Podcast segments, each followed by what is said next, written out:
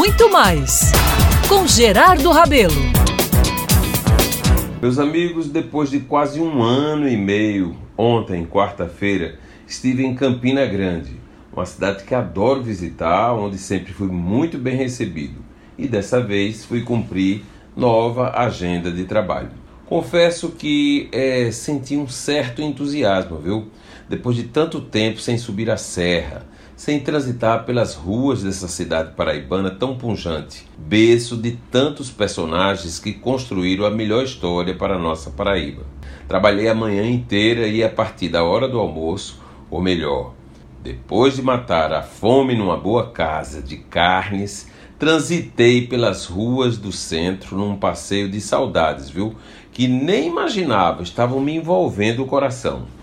Bom, mas foi vivendo as saudades que lembrei de uma amiga muito querida, que nem era nascida em Campina, ela veio da cidade de Patos, mas que na Serra da Borborema viveu a maior parte de sua vida. Estou falando de Maria Rita da Almeida, uma mulher desenvolta de muitas conversas, uma figura verdadeiramente apaixonante. Um RP de nascimento, que mostrou habilidades na vida social e entre os bem-nascidos, algo que a fez uma dama conhecida e respeitada para sempre. Na verdade, meus amigos, lembrei daquela mulher de opinião, curiosa por natureza, que sabia um pouco de tudo e muito de algumas coisas. Conhecia Campina e amava perdidamente a cidade e seu povo.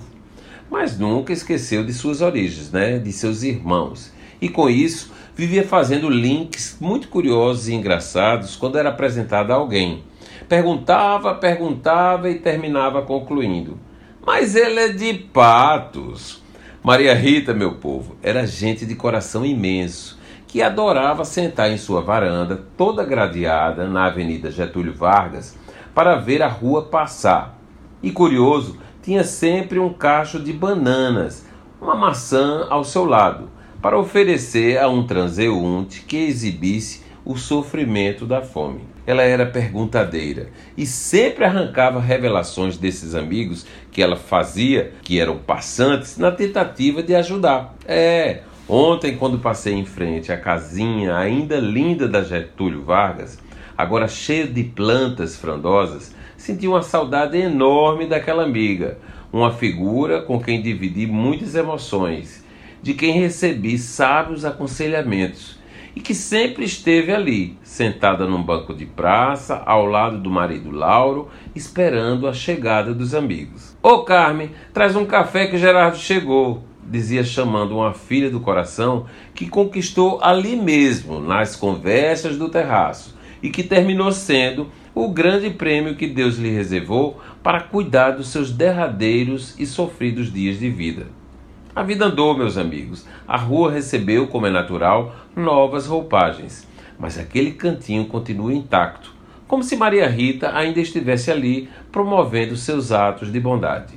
Eu sou Gerardo Rabelo e todos os dias estarei aqui na Band News FM Manaíra para dividir com vocês a emoção que a gente conquista na vida.